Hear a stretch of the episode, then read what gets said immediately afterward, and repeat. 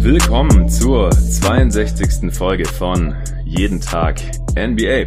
Ja, willkommen zurück, liebe Hörer. Nach längerer Pause gibt's mal wieder einen Pod. Ich sag gleich vorweg, dass es jetzt noch nicht heißt, dass es hier weitergeht mit der nächsten bevorstehenden NBA-Saison oder irgendwas dergleichen, sondern ich hatte noch mal Bock, zusammen mit zwei anderen Dudes was aufzunehmen diesen Sommer, diese Sommerpause, dieses Sommerloch in der NBA irgendwie ein bisschen zu füllen. Jetzt hatte zwei Wochen Urlaub, hab wieder ein bisschen Energie aufgetankt und richtig Bock mal wieder über die NBA zu sprechen. Und dafür haben wir uns ein klassisches Go-To-Guys Wired Format eigentlich ausgesucht von GoToGuys.de, wo ich ja über 300 Folgen Podcast aufgenommen hatte, bevor ich hier dieses Projekt jeden Tag NBA gestartet habe. Zu diesen letzten Playoffs der zweite Teil, sage ich auch gleich vorweg, von diesem Podcast wird auch bei GoToGuys Wired erscheinen. Den braucht ihr hier nicht erwarten oder suchen oder so. Der kommt dann einfach im Channel von GoToGuys Wired raus. Bei euch im Podcatcher oder wo auch immer ihr eure Podcasts hört, könnt ihr das einfach suchen und finden. Wenn ihr den Pod nicht eh schon abonniert habt, den hatte ich ja früher gehostet und da nehmen mittlerweile die Kollegen von GoToGuys.de alleine ihre Pods auf, ohne mich als Host. Aber heute gibt's nochmal, ja, ein kleines Comeback von mir. Eben, wie gesagt, der erste Part hier bei Jeden Tag NBA und der zweite dann eben dort. Dazu geholt habe ich mir Tobias Berger aus der NBA Draft bzw. College Scouting Redaktion von GoToGuys.de. Hallo Tobi. Moin Jonathan. Ja, und außerdem ist noch der Torben Adelhardt dabei, den kennt ihr auch schon. Mit dem hatte ich die NBA Draft 2019 hier bei Jeden Tag NBA besprochen. Hallo Torben. Hi Jonathan. Ja, Jungs, ähm, wir quatschen heute auch mal wieder über die Draft, aber nicht 2019, sondern 2015. Wie gesagt, das ist eigentlich ein altes Format von GoToGuys.de. Das haben die letzten Jahre immer entweder der Dennis Spillmann, der Chefredakteur von GoToGuys.de, oder meine Wenigkeit als Host für die NBA-seitige Betrachtung eben mit dem Tobi zusammen aufgenommen. Und zwar haben wir uns nach vier Jahren immer nochmal das GoToGuys.de Draft Power Ranking von eben vor jeweils vier Jahren angeschaut. Also dieses Jahr die Draft 2015, vier Jahre ist immer ein ganz netter Zeitpunkt. Da sind dann die Rookie-Deals normalerweise spätestens abgelaufen. Das heißt, die Extensions standen eben an, wenn der Spieler eine bekommen hat. Vier Jahre ist eine ganz gute Sample Size, um sich eben mal anzuschauen, was ist aus diesem ehemaligen Talent mittlerweile geworden. Nach vier Jahren ist natürlich noch nicht alle Tage Abend, aber da kann man dann eben schon mal schauen, wie die Prognosen von damals so zugetroffen sind oder eben auch nicht. Und der Grund, wieso wir drei jetzt heute hier wieder so zusammensitzen, ist eben nicht nur, dass Tobi und ich das eben schon ein paar Mal zusammen gemacht haben. Also wenn euch das interessiert, dann könnt ihr eben auch von äh, den Drafts 2011, 12, 13 und 14 schon so ein Pod anhören, eben auch zu finden bei GoToGuys Wired über die letzten Jahre sondern der Grund ist eigentlich, warum wir drei hier zusammensitzen, ist, dass wir damals eben einen Podcast aufgenommen haben und zwar so einen Mock-Draft-Podcast, wie ich es dieses Jahr hier bei jeden Tag NBA gemacht hatte, eben zur diesjährigen Draft. Das haben wir damals eben auch schon gemacht. Das ist das erste Mal so, dass wir hier uns auch ein bisschen auf so einen Mock-Draft-Podcast beziehen könnten und da war der Torben eben damals auch dabei Tobi war dabei, ich war dabei, Dennis Spillmann war auch dabei. Der hat es heute leider nicht geschafft, deswegen sind wir nur zu dritt. Aber ich denke, das ist trotzdem nochmal ganz witzig, hier eben über unsere Gedanken und Einschätzungen damals drüber zu gucken. Und natürlich ist wie immer auch das Draft Power Ranking von 2015 hier nochmal analysiert worden. Das könnt ihr auch immer noch nachlesen oder euch jetzt auch aufmachen, wenn ihr irgendwie in der Nähe von einem Endgerät seid, wo ihr irgendwas lesen könnt, also vom Laptop oder vom Handy oder so. Könnt ihr da gerne drauf gucken nebenher. Das ist das äh, Draft Power Ranking von 2015 auf go-2-guys.de. Ja, ähm, bevor wir hier jetzt gleich loslegen, würde ich sagen, kann Tobi noch mal kurz erklären, was es mit unserem oder beziehungsweise eigentlich mit deinem, ich habe damit eigentlich normalerweise herzlich wenig zu tun gehabt. Ich habe mal ein Profil über Shane Larkin von der University of Miami geschrieben, weil ich den damals eben öfters live spielen sehen habe, als ich da studiert habe. Aber normalerweise übernimmst immer du und die anderen Jungs aus der Draft-Redaktion. Kannst du noch mal erklären, was eben mit diesem Power-Ranking auf sich hat, was der Unterschied ist zu einem Mock-Draft Und danach sprechen wir dann eben über die NBA nochmal kurz 2015, über die College-Saison 2015, über die Class von 2015 und dann wollen wir eben schauen, wie sieht's aus jetzt heute vier Jahre später mit unseren Einschätzungen von damals. Wir machen an irgendeiner Stelle einen Cut und der zweite Teil kommt dann, wie gesagt, auf gotoguys.de raus. Also Tobi, leg gern los. Ja, fangen wir mal an. Also erstmal nochmal schön, dass wir nach vier Jahren jetzt nochmal so zusammenkommen. Es passiert ja im Basketball immer sehr, sehr viel. Deshalb ist es schön, dort mehrere Gehirnhälften versammelt zu haben. Ja. Letztens hatte mal irgendein User im Forum geschrieben, dass er denkt, dass ich schon mehr College-Basketball und Draft-Content vergessen habe, als er jemals drauf hatte. Das mag ruhig sein, aber die Betonung liegt halt schon darauf, dass man trotzdem noch viel vergisst. Und ähm, deshalb ist es immer ganz schön, so noch zwei andere Leute mit dabei zu haben, die halt auch irgendwie den Basketball damals miterlebt haben und äh, ja, Einsichten und Ansichten nochmal fact-checken können. Auf jeden Fall. Okay, ja, also legen wir nochmal kurz los. Ähm, genau, also wir bei gotoguys.de haben schon seit Jahren also mittlerweile acht Jahren, glaube ich, oder neun, ähm, immer probiert, ein Big Board zu bauen. Ähm, der Unterschied zu einem Mock Draft, wie das zum Beispiel eigentlich immer bei Draft Express zu finden war, ist halt, dass ähm, die Kollegen dort meist einschätzen wollen, welches Team welchen Spieler draftet und gar nicht mit in äh, Betracht zieht, wie, die, wie stark die Spieler eigentlich sind, sondern einfach, ja, dass so eine äh, ja, so eine Auflistung ist, die eigentlich auf Basis von Kontakten ähm, getroffen wird. Man probiert irgendwie an die Manager heranzutreten, an irgendwelche Scouts und halt zu gucken, was kann ich für Intel aufdecken und schauen, ähm, welcher Spieler mit welchem Team besonders in Verbindung steht zwecks Workouts oder Agenten oder wie auch immer. Ähm, und dann ist diese Abrechnung dazu eigentlich relativ schnell schon getan, nämlich am Draftabend. Man kann halt sagen, okay, äh, D'Angelo Russell wurde mit den Lakers viel in Verbindung gebracht. Ah, okay, die haben den gedraftet, ich lag richtig. Was wir jetzt machen, ist halt auch noch schauen, wie schätzen wir die Stärke dieser Spieler ein. Und wir nehmen uns halt immer diesen Zeitraum von vier Jahren. Zum einen, weil die Verträge ablaufen und zum anderen, weil die Spieler auch erfahrungsgemäß so in ihre zumindest körperliche Prime kommen. Mhm. Die liegt immer so zwischen 25 bis 28 25. Danach kommt immer noch so ein bisschen Erfahrung mit dazu, ein bisschen ähm, ja weiter an den Fertigkeiten und ja, deshalb hat man so diese Prime dann von 28 bis 32, aber so 25 bis 28 kann man eigentlich schon ganz gut gucken, wie man so in der Liga angekommen ist und deshalb nehmen wir das so als ersten Marker für die Jungs und wollen dann schauen, wie gut die jetzt sind und wir probieren das halt so zu regeln, dass wir jeden Spieler, bevor wir den in die Draft schicken, auf unserem großen Big Board in eine bestimmte äh, Kategorie einordnen. Wir haben dort mehrere Tiers. Das eine ist Superstar, das heißt also wirklich die absoluten besten Spieler der Liga, vielleicht die Top 10, äh, die jetzt auch letztens bei GoToGuys wieder lange im Podcast äh, diskutiert wurde. Also so die Spieler, die als bester Athlet und ja, Spieler in einem Team ihr Team auch mal in die Conference Finals, in Playoffs führen können. Äh, danach reden wir über All-Stars. Ja, warte mal ganz kurz noch zu dieser Superstar-Geschichte. Äh, muss vielleicht anmerken, dass du da sehr, sehr konservativ oder vorsichtig eigentlich bist. Also ich sage jetzt du, weil du ja noch, also immer der bist, der noch mal so das letzte Wörtchen zu sagen hat, was diese Power Rankings angeht. Und da war bisher genau ein Spieler drin jetzt in neun Jahren Power Rankings. Ja, das war Anthony Davis 2012. Joel Embiid wäre vielleicht ohne seine Fußverletzung reingekommen. Ähm, den mochten wir damals auch sehr und bei Zion haben wir ja schon lange und breit diskutiert. Ja. Warum das nicht passiert ist dieses Jahr und ähm, warum wir da aber vielleicht oder ich in meinen Ansichten ein bisschen konservativ bin. Also ich glaube auch, dass man ihn da vielleicht hätte reinschieben können oder sollen jetzt im Nachhinein, aber wir müssen mal abwarten, was so passiert. Ja, ich bin da lieber immer ein bisschen vorsichtiger, weil ja, da die Zahlen eigentlich immer dafür sprechen, dass Leute ihre, ihr Ceiling nicht erreichen.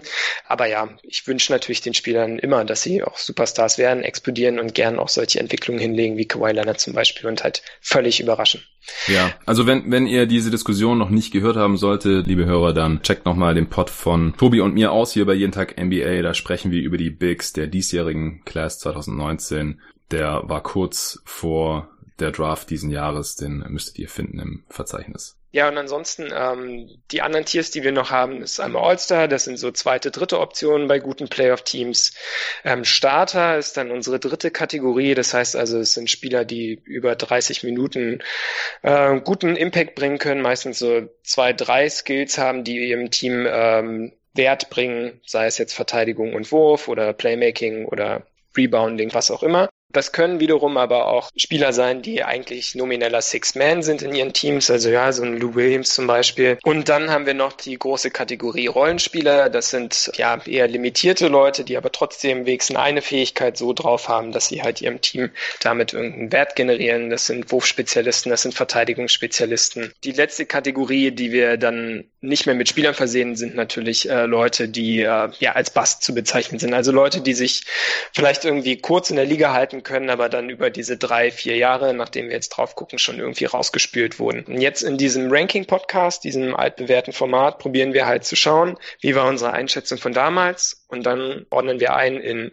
richtig vorhergesagt, knapp daneben. Das heißt also, ein Spieler ist in einer Tier daneben zu finden, ein Starter ist plötzlich doch All-Star geworden oder ja, ist doch nur ein Rollenspieler, sowas, mhm. oder halt komplett daneben. Und da sind halt Leute dabei, die vielleicht als All-Star sich gerade mal noch als Rollenspieler in der Liga halten oder aber auch Leute, die wir komplett äh, verpasst haben. Also wir hatten zum Beispiel im letzten Jahr Janis gar nicht im Ranking. Das ist natürlich der Super-GAU.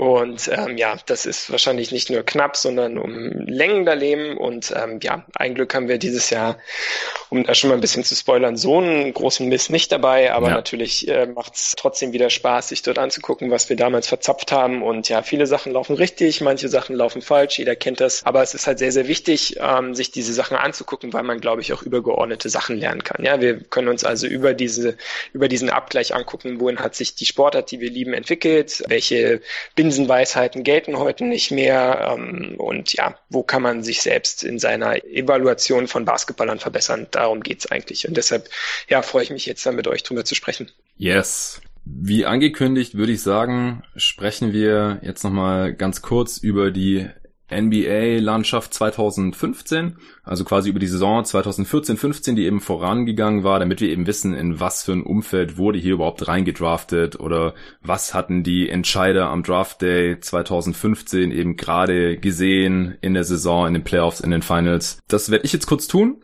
Und dann sprechen Tobi und dann auch endlich Torben wieder, der jetzt gerade die ganze Zeit nur ein bisschen zuhören muss, wie wir hier über unsere Philosophien und Rahmenbedingungen schwafeln. Ist so interessant. ja, das freut mich, dass du das interessant findest.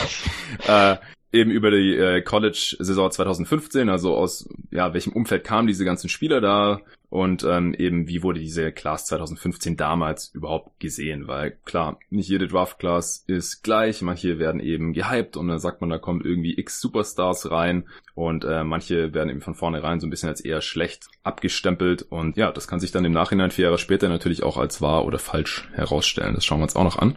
Ja, 2014, 15, die Golden State Warriors hatten gerade die erste Championship ihres Titelruns äh, geholt. Steph Curry war MVP geworden. Die Warriors hatten 67 Siege geholt mit ihrem damals noch recht neuartigen Spielsystem. Damals natürlich auch noch ohne Kevin Durant. Im Osten hatten die Atlanta Hawks ähm, auch über viel Teamplay und ohne echten Superstar 60 Siege geholt. Das wurde dann in den Playoffs aber relativ schnell entzaubert, eben von LeBron James, der ja bei den Cleveland Cavaliers war, der zurückgekehrt war ja im Sommer zuvor 2014 2014, 15 somit seine erste Saison wieder zu Hause in Cleveland gespielt hatte. Die hatten nur 53 Siege geholt, aber in den Playoffs war dann eben relativ schnell klar, sie sind eigentlich das beste Team im Osten. In äh, den Finals musste er dann aber eben größtenteils ohne äh, Kyrie Irving ran und ähm, hatte da relativ wenig Hilfe und äh, sind dann da eben auch relativ sang- und klanglos untergegangen. Gab noch Diskussionen, ob nicht vielleicht er trotzdem Finals MVP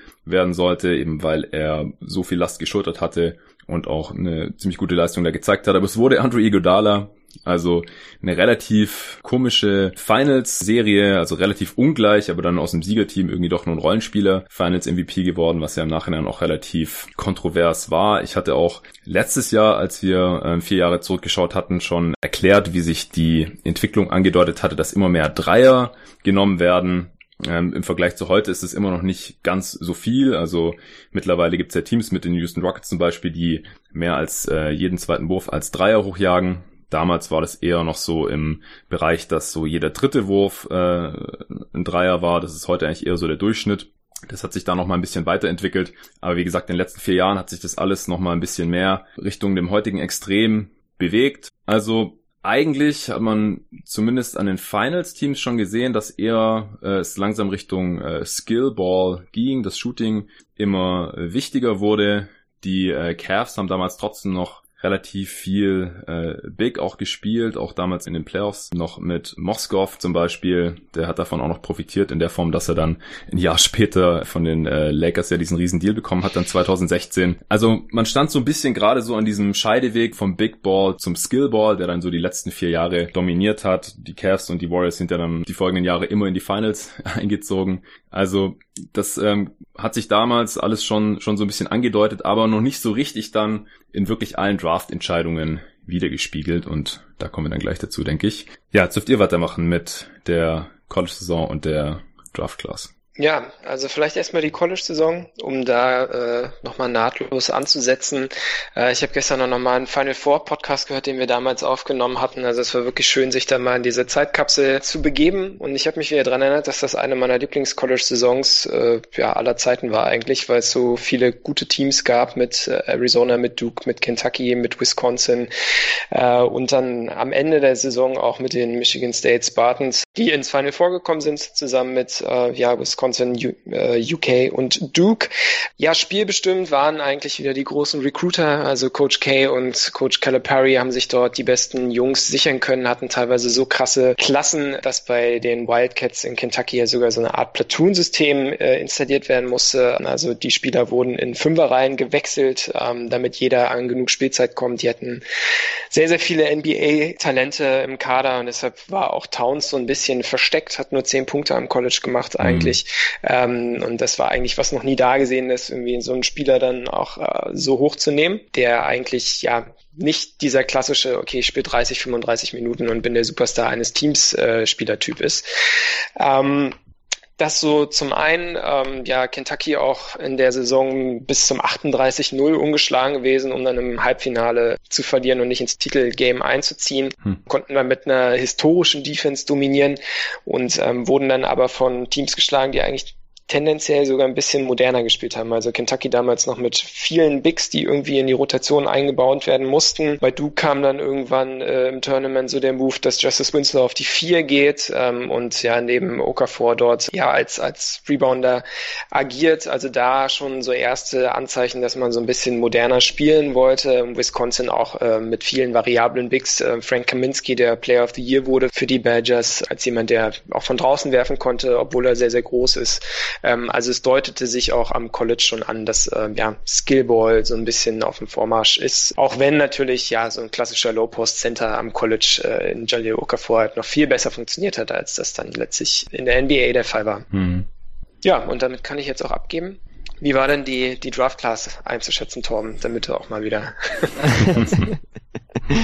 genau, die Draft Class. Ähm, die 2015er Draft Class war so ein bisschen, ich hatte auch jetzt im Vorfeld des Pods nochmal nachgelesen, wie eigentlich damals so das Stimmungsbild war und ich hatte irgendwo gelesen, dass die so als, als Hangover äh, betitelt wurde, bezüglich der 2014er Draft Class, die ja den absoluten Hype hatte mit äh, Wiggins, Jabari Parker, Aaron Gordon, war die 2015er ein bisschen hinten an im Vorfeld der Saison oder im Vorfeld der Draft. Mhm. Jalil Okafor war eigentlich schon bekannt seit 2012, 13 als Highschool-Spieler absolut dominant gewesen. Von daher war das ein bekannter Name, wo man wusste auch, okay, der wird auch im College abliefern, der wird auch in der Draft Class wahrscheinlich oben mit dabei sein.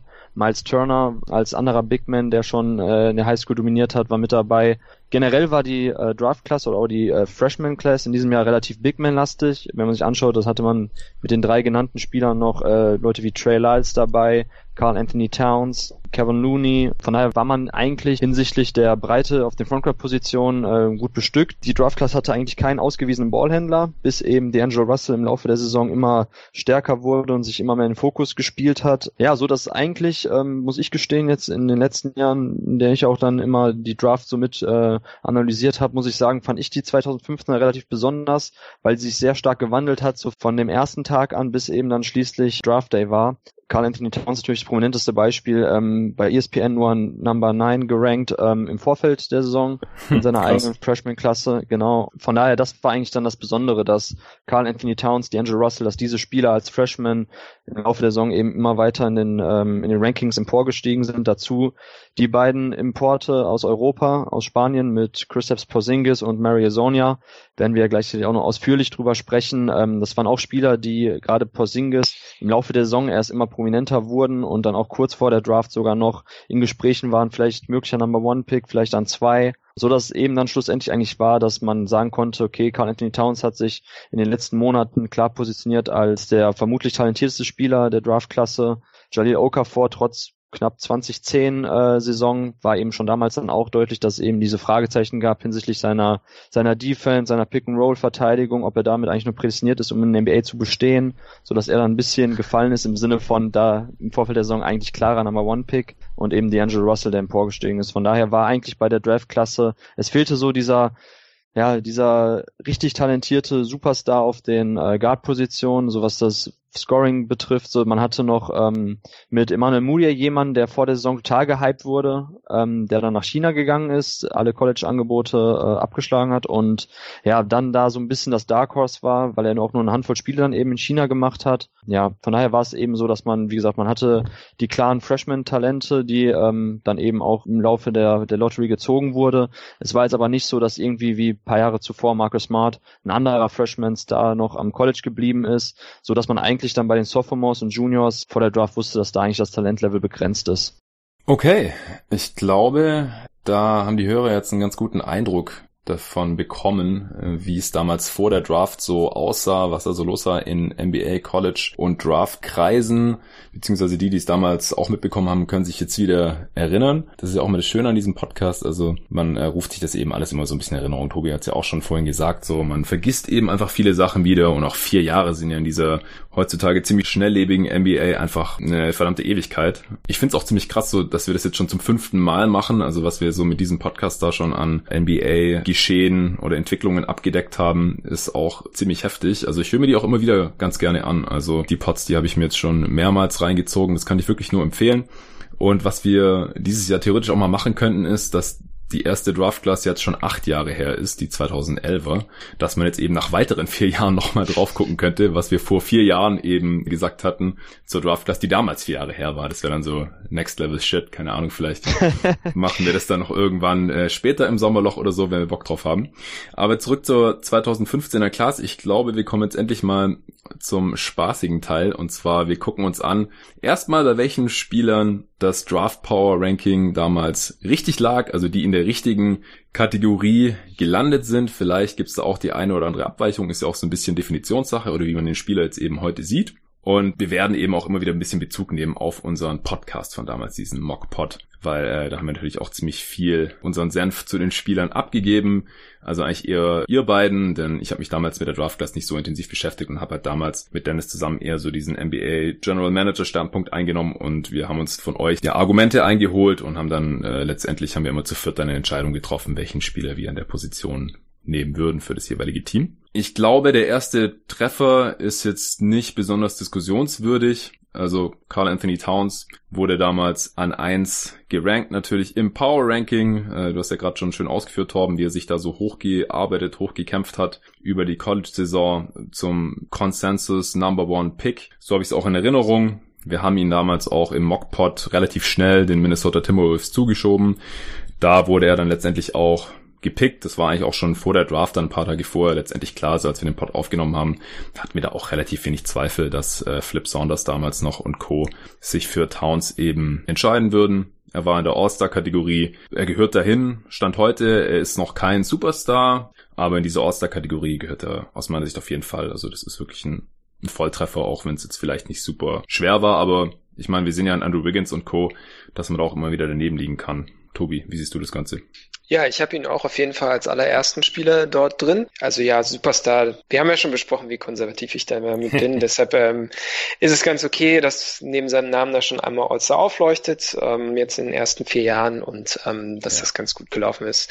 Ähm, wenn ich mir so die Einschätzung von damals angucke, dann ähm, ja, ist das eigentlich, glaube ich, ganz gut gelaufen. Also wir haben ihn als Big Man mit sehr, sehr viel offensiven Talent gesehen. Philipp Selvatis, der damals das Profil geschrieben hat, hatte irgendwie Lamarcus Aldridge zumindest in der Hinsicht so in, in das Profil als Vergleich genommen. Ja, aber das war aber noch aus dem, aus dem November, glaube ich, sogar der Vergleich. Also auch noch recht genau. früh. Genau. Und ansonsten hatten wir uns ähm, drüber unterhalten. Ähm, ja, ich hatte, glaube ich, einen größeren Al Horford äh, angeführt, weil wir gesagt haben, okay, Carl Anthony Towns hat einfach sehr, sehr wenige Schwächen, ist ein bisschen größer als er und könnte dann ähm, ja recht gut werden. Ich habe mir noch verschiedenste Sachen zu unseren Einschätzungen äh, durchgelesen. Ich hatte damals mal irgendwie gesagt, dass ich äh, Embiid lieber mag, der im Jahr davor gedraftet wurde. Das würde ich auch heute noch so sehen. Das finde ich ganz gut, dass das so gelaufen ist.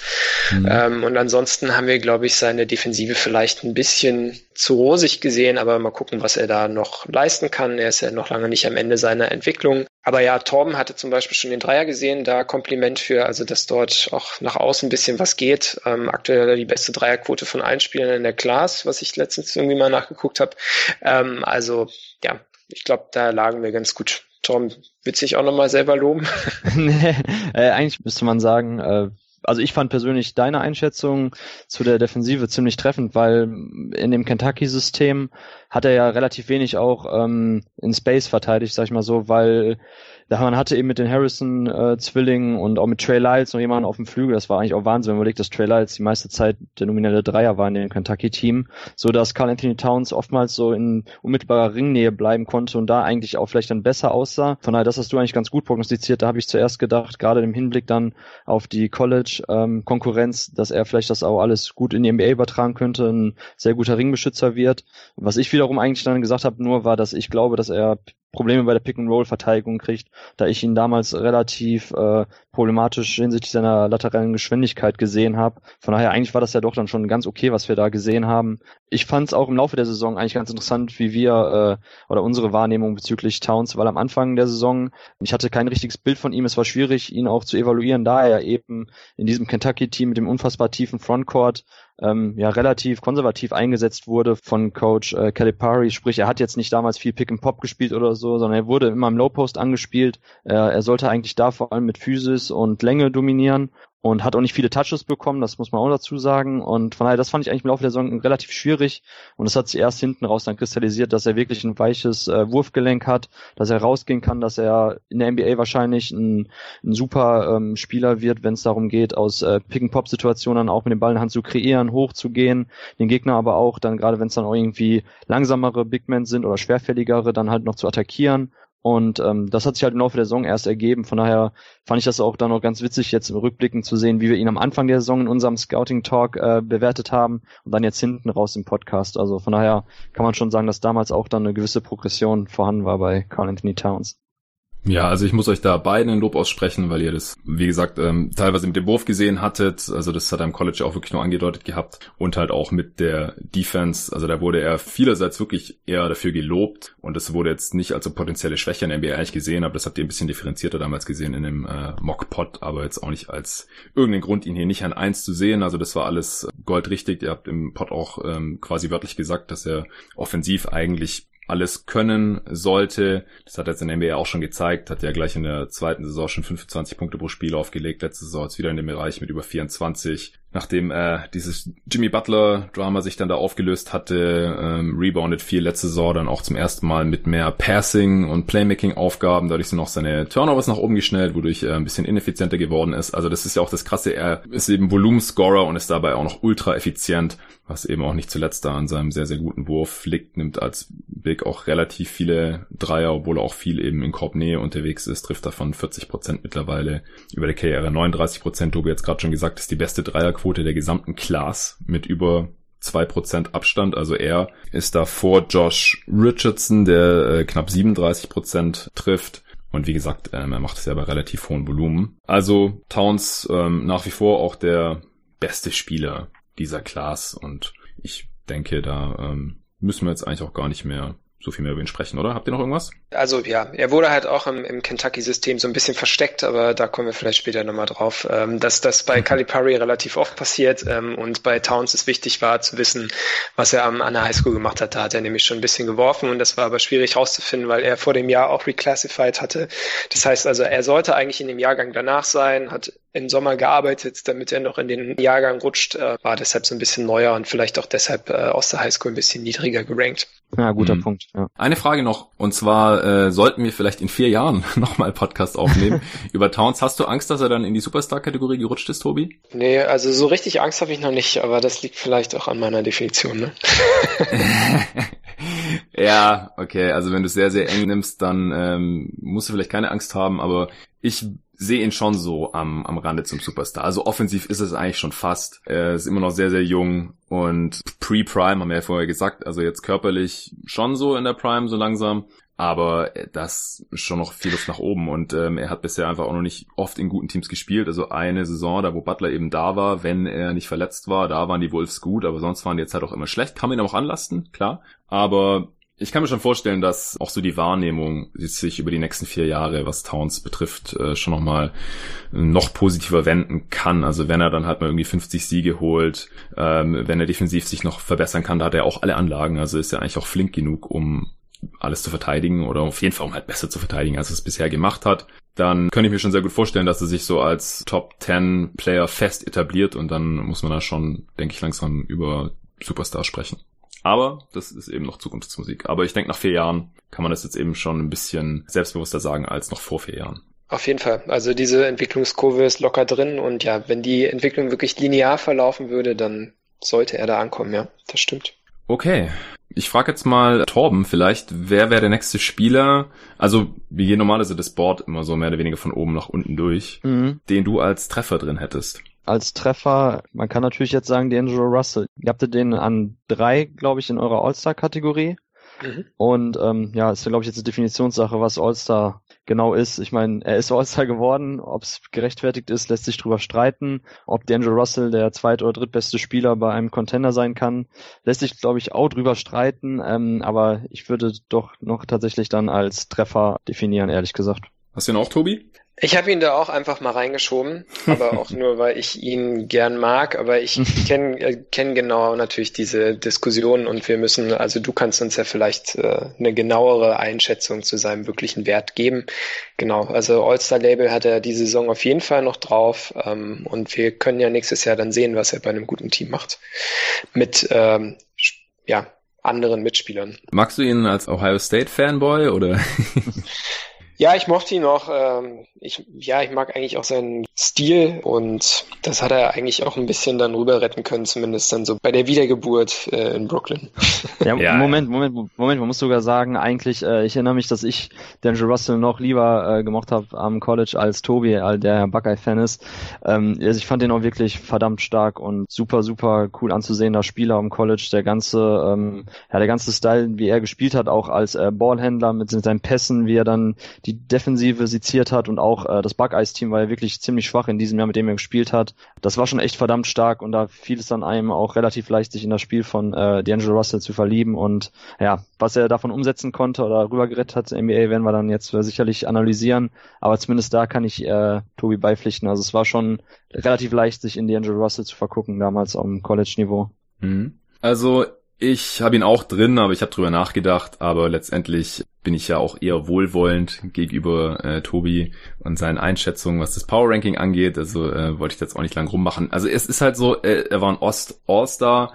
Er ist erst seit sehr kurzem auf diesem Level, also er hat halt wirklich jetzt im, im vierten Jahr im Contract Year auch ganz äh, verwunderlich diesen Riesensprung gemacht und jetzt natürlich auch abgesahnt. Er hat halt einen Max-Deal bekommen jetzt von den Warriors halt letztlich, ähm, die damit so ein bisschen diesen Kevin Durant-Verlust abfedern wollten. Ich halte nicht so viel von dem Fit in Golden State, aber ist natürlich auch irgendwie ein Asset. Also das ist natürlich wieder eine, eine ganz andere Frage, wie viel Sinn er da jetzt macht in Golden State. Ich bin auch sehr, sehr gespannt, also wie er da jetzt funktionieren wird, wenn ähm, er sich den Ball dann halt auch mehr teilen muss mit einem sehr, sehr, sehr viel besseren Spieler in äh, Steph Curry und auch Draymond Green. Will ja ein bisschen kreieren und so. Er könnte davon profitieren, wenn er halt Offball dann auch funktioniert und so. Also kann sein, dass er wieder All-Star wird irgendwann. Ich glaube im Westen jetzt nicht so wirklich dran. Aber gerade die Kombination ähm, aus dem Fakt, dass es einfach geworden ist, dass er in einem Playoff-Team gut war, in den Playoffs selber war er dann wieder nicht mehr gut, da war auch nicht der beste Spieler der Nets. Das habe ich hier auch im Pod natürlich analysiert, diese Serie gegen die Sixers damals, kann man sich nochmal reinziehen, wenn man sich nicht mehr erinnert. Und eben, dass er jetzt halt auch diesen Max-Deal bekommen hat, das zeigt ja auch so ein bisschen sein Standing, halt auch von einem kompetenten Front Office wie jetzt den Warriors und nicht von, äh, was ich, den Kings oder so. Deswegen habe ich ihn jetzt auch als Treffer hier drin. Ich fand es auch interessant, dass er bei uns im Mock nicht an zwei wegging, sondern wir haben uns damals an zwei äh, anstelle der Lakers halt äh, für einen anderen Spieler entschieden und dann an drei ging er halt zu den Sixers. Aber wir haben ihn auf jeden Fall im, im selben Tier halt gesehen, in diesem All-Star-Tier mit Towns. Und also Towns ist halt schon ein ganz anderes Kaliber aus meiner Sicht. Und haben wir jetzt hier nicht so wirklich irgendwie eine Abstufung drin. Also wir haben gesagt, beide im All-Star hier, beide richtig, beide Treffer, aber muss halt schon nochmal sagen, also Towns ist eine, eine ganz andere Geschichte als Russell nochmal. Also um Towns würde ich mein Team sehr, sehr gerne aufbauen, um Russell halt lieber nicht. Und ich finde es auch interessant, dass äh, wir damals die Stärken und Schwächen oder halt ihr damals, ich habe in dem College nicht viel gesehen, schon ganz gut skizziert haben und dass es halt wirklich in der NBA eigentlich genauso weiterging. Und da ist halt auch die Frage, kann er sich da noch irgendwie verbessern? Also Stärken war klar, ähm, halt äh, Touch und Kreativität in der Kreation, Ballhandling, Auge, Passing und so weiter. Und da hattet ihr auch gesagt, dass diese Stärken in der NBA noch besser zur Geltung kommen könnten. Und es ist ja im vierten Jahr jetzt auch letztendlich passiert. Schwächen war damals auch schon klar. Athletik, ist einfach nicht besonders athletisch und er kommt nicht wirklich zum Korb, kann da auch nicht wirklich finishen, zieht keine Freiwürfe und so. Und ich wir haben es ja vorhin gesagt, also die athletische Prime ist eigentlich jetzt. Also wenn es jetzt noch nicht da ist, dann kommt es auch nicht mehr. Er wird so ein Finesse-Spieler bleiben, ist dann vielleicht in zehn Jahren irgendwann gut, weil dann war halt nie so wirklich von seiner Athletik abhängig und ist dann kann er vielleicht länger überleben oder so. Aber andererseits kann er halt nie so richtig auf dieses Elite-Level dann kommen offensiv. Höchstwahrscheinlich, denn so gut ist er jetzt dann auch nicht als Playmaker. Also ist einfach auch kein reiner Point Guard, wenn man so will, sondern halt irgendwie so ein Combo Guard. Kann gut sein, muss aber nicht. Ist jetzt auch nicht so, dass man irgendwie Russell aufs Parkett schickt und sagt, wir haben auf jeden Fall eine Top 10 Offense mit dem oder sowas. Und defensiv, mhm. also da äh, hat er halt auch seine Defizite. Also zum einen halt athletisch, zum anderen halt auch so was Fokus angeht und so. Da hat er in Playoffs dann teilweise mal ein bisschen besser ausgesehen, wenn er halt wirklich vier, fünf Mal, sechs Mal gegen dasselbe Team hintereinander ran muss, dann weiß er vielleicht auch irgendwann, wie er jetzt seinen Gegenspieler verteidigen muss. Dann bekommt das der Coaching-Staff vielleicht auch irgendwann mal in ihn reingehämmert, aber so in der Regular Season ist es halt auch eigentlich immer noch eher zum vergessen. Also ich finde die Einschätzung damals war ziemlich gut. Und äh, wie gesagt, ich habe ihn als Treffer drin, aber ich wollte hier auf jeden Fall nochmal zwischen ihm und einem Kaliber wie Towns differenzieren. Ja, auf jeden Fall. Also ich meine, du hast ja jetzt bei Towns die Frage gestellt, ne? er könnte halt aus der All-Star-Kategorie hochrutschen. Ja. Äh, Russell könnte halt jetzt in vier Jahren rausrutschen, je nachdem, wie das ja. jetzt bei den Warriors weitergeht. Und deshalb, äh, genau, könnten wir in vier Jahren vielleicht bei beiden bei knapp daneben sein. Ähm, aber ich denke auch, dass wir dort die richtigen Einschätzungen gefunden haben. Mit Manu Ginobili im Spielvergleich haben wir ein bisschen hochgegriffen, aber da ging es eigentlich auch nur darum, dieses Lefty-Dasein plus äh, Spielwitz ein bisschen abzubilden. Also da ist Manu halt irgendwie fünfmal athletischer als Russell, ähm, aber ja, ja. Äh, ansonsten ist das, glaube ich, ganz gut gelaufen. Ja, es ist Tobi, schwer, schwer, immer noch schwer, einen Spielvergleich zu finden, finde ich. Ja, Tobi, kurz Frage, hast du noch im Kopf, wie das damals wirklich mit äh, D'Angelo Russell bei Ohio State war und das äh, und der der Drive und das Finishing am, am Korb, weil das ist ja eigentlich jetzt so das größte Makel in seinem Offensivspiel, dass er einfach nicht zum Korb kommt, dass er lieber irgendwelche halbgaren Floater nimmt oder äh, Midrange-Sprungwürfe nimmt, anstatt irgendwie zum Korb durchzukommen. War das damals auch schon so? Ich habe das jetzt nicht mehr wirklich im Kopf und habe jetzt auch gerade keine Statistik zur Hand. Also im Mockpot ähm, hattet ihr es auf jeden Fall erwähnt. Das habe ich mir notiert. Ja.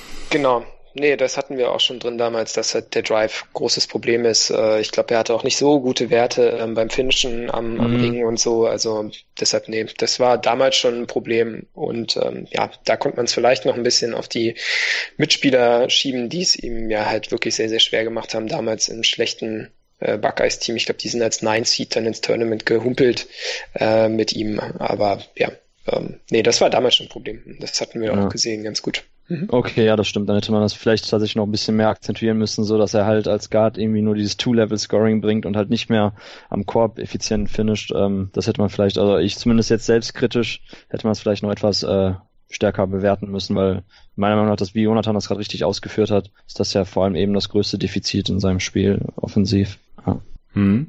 ja aber hätte das damals, ähm, was das Ranking angeht, äh, irgendwas geändert bei dir, Torben?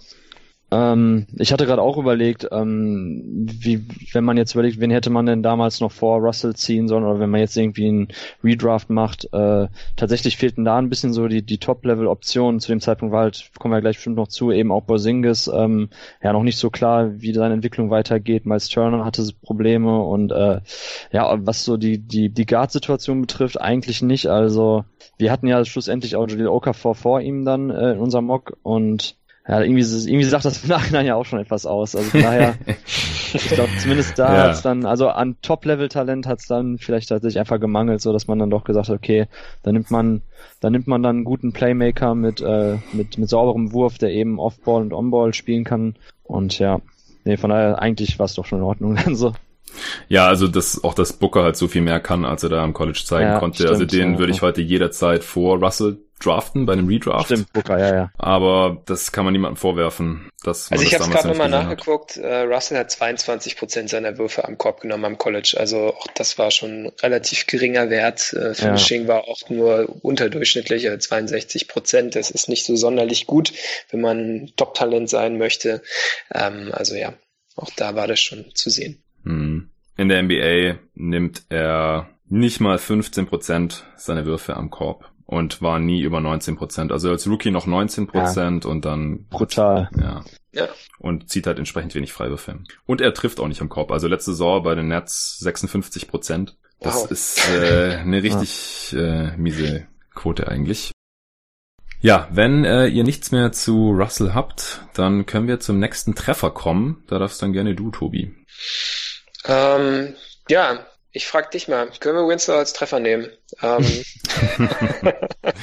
ja. Geben wir ihm Starterlevel? Also ich habe irgendwie ihn bei beiden Kategorien drin. Ich habe die guten Spieler habe ich alle grün markiert. Äh, dann gibt's noch Bad und Ugly bei mir mit Gelb und Rot. Bei ihm habe ich grün und Gelb reingemacht, ähm, mhm. weil er für mich auch so ein bisschen fringy ist ähm, und äh, jetzt vielleicht in der nächsten Saison ein bisschen was zeigen muss. Er wurde jetzt bezahlt.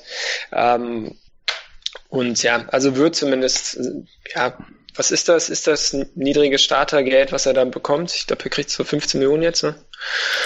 Ich glaube, ähm, ich glaube ein bisschen weniger, aber er er hat ja eine Starterrolle bei einem Team, das gewinnen möchte, so. Also er startet nicht alle Spiele, aber letzte Saison hat er fast alle Spiele gestartet, also die meisten halt 52 von 66 und die Saison davor war er, hat er auch schon einige Spiele dann gestartet ähm, und war aber davor so Sixth Man mäßig unterwegs. Letzte Saison knapp 30 Minuten im Schnitt, über die Karriere jetzt, über die vier Jahre 28 Minuten pro Spiel, also auch etwas wohlwollend habe ich ihn jetzt hier ähm, auch schon in, in der Starterriege drin von der Qualität her ist er immer noch schrecklich ineffizient. Ja. Also da, das muss halt mhm. halt noch besser werden. Über die Karriere ein 99er O-Rating. Äh, letzte Saison 102, das ist das Beste der, dieser vier Jahre. Also er macht Fortschritte, die sind relativ langsam, aber es geht voran. Nimmt auch mehr Dreier jetzt, äh, fast 38 Prozent getroffen. Jetzt kein riesiges Volumen, 6 auf 100 Possessions ist aber schon okay. Also wenn sich das so langsam weiterentwickelt, dann ist er ein Starter in dieser Liga. Und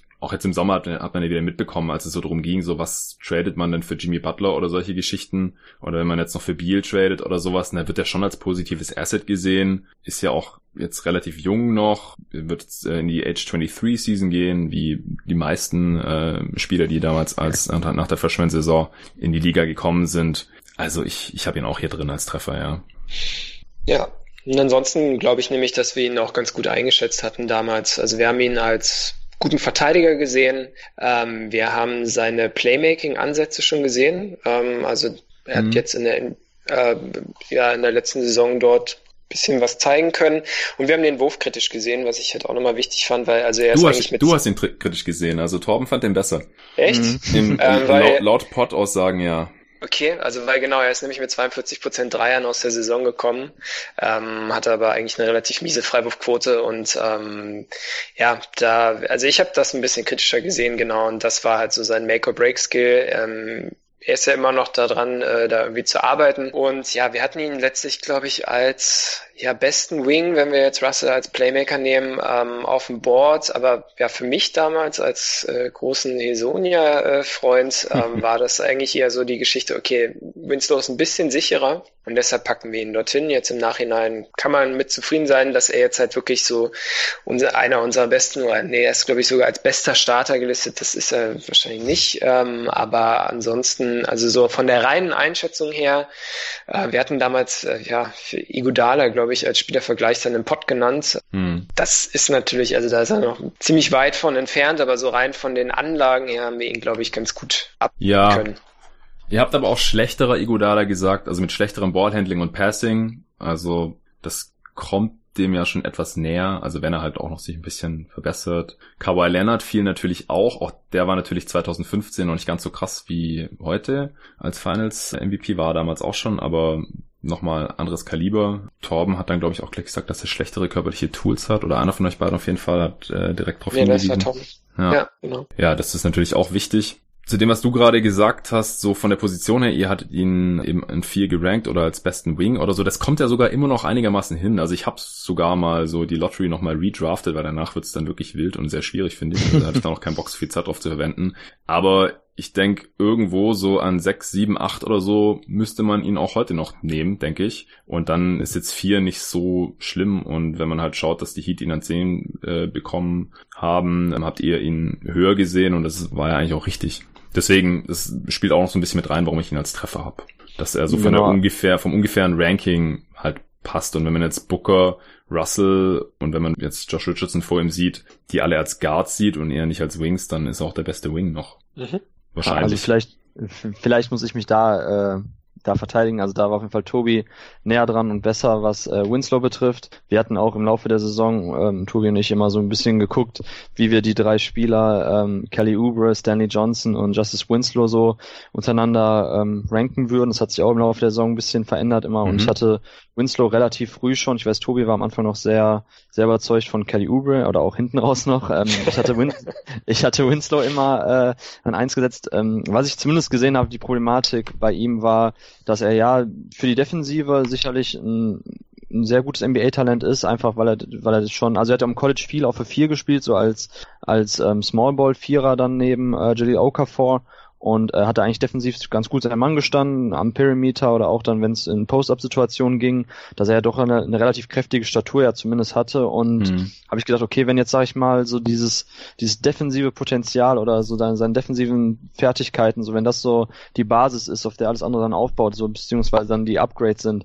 Und dann war halt die Frage, im Endeffekt hat er ein bisschen Playmaking gezeigt, er konnte den Ball am Boden setzen, er konnte kreieren ein bisschen, ähm, der Wurf war zwar relativ wackelig, inkonstant, hinten raus aber besser, es gut gefallen. Klar, die Freiwurfquote hätte vielleicht alarmierender sein können, aber ähm, ich habe mir gedacht, okay, zumindest so seine ganze Shooting Motion, die ganzen Bewegungen und der Abklappmoment, das war schon relativ in Ordnung, so dass ich gedacht habe, okay, darauf lässt sich auch aufbauen. Und wenn dann beides zusammenkommt, so dann haben wir tatsächlich vielleicht jemand mit All-Star-Potenzial. Und wenn natürlich beides aber unterdurchschnittlich bleibt. So, sprich sowohl das äh, Kreieren mit dem Ball in der Hand, das äh, Playmaking, als auch eben der Wurf als Spot-Up-Shooter, ähm, so 3D-Guy-mäßig, so dann bleibt da nicht mehr viel übrig. Dann bleibt dann eindimensionaler Verteidiger vielleicht, der offensiv eher ein Minusfaktor ist. Und ähm, ja, bei ihm ist ja eher dann in diese Richtung gegangen. Er konnte keinen von den anderen beiden Skills bislang. Muss noch abwarten. Ich fand, letzte Saison hat man viele gute Ansätze wieder gesehen, ähm, wie sich das entwickelt. Aber Stand jetzt, muss ich sagen, hat er sich nicht zu dem entwickelt, was ich ihm eigentlich prognostiziert hätte oder was ich in ihm gesehen habe. Ganz klar. Ja, aber du hast ihn doch auch nicht so gut gesehen, dass du mehrere First Rounder für ihn getradet hättest, oder? Wie das, das Gerücht war mit Boston damals ja. für Draft. Vier Stück oder was? Nee, ja, nee, ja, Quatsch, Quatsch, Quatsch, das nicht, das nicht. Nee, also, nee. Ich glaube, wir haben ihn ja an fünf oder sechs gesetzt bei unserem Mock. Ich weiß gar nicht, irgendwie so, ich habe ihn bei Orlando, glaube ich. Sieben, vier. Ja. Was, im Mock? Also, im Mock? Ist ja, im Crossover Online war, also genau, in unserer Mock Draft war an vier. Nix. An vier. Ja. Äh, okay. Und äh, Crossover Online äh, Mock war er an sieben und in der Draft wurde er dann an zehn genommen, also in der reellen. Ja. Ja. ja, ja, okay. Also ich war zumindest meistens so die Stimme, die ihm nach vorne gepusht hat. ja, wir wollten damals um äh, Carmelo Anthony bei Nix retoolen und haben klar, wir gedacht, äh, dann nehmen wir so einen Rollenspieler, der äh, Mello so ein bisschen defensiv entlasten kann, vielleicht ein bisschen äh, werfen kann, auch mit Ball und ohne Ball funktionieren kann und so weiter. Das äh, war so die Idee dahinter. Also einfach auch, weil wir Porzingis dann nicht an vier nehmen wollten, beziehungsweise Tobi wollte das nicht. Aber da, da, kommen wir dann noch zu.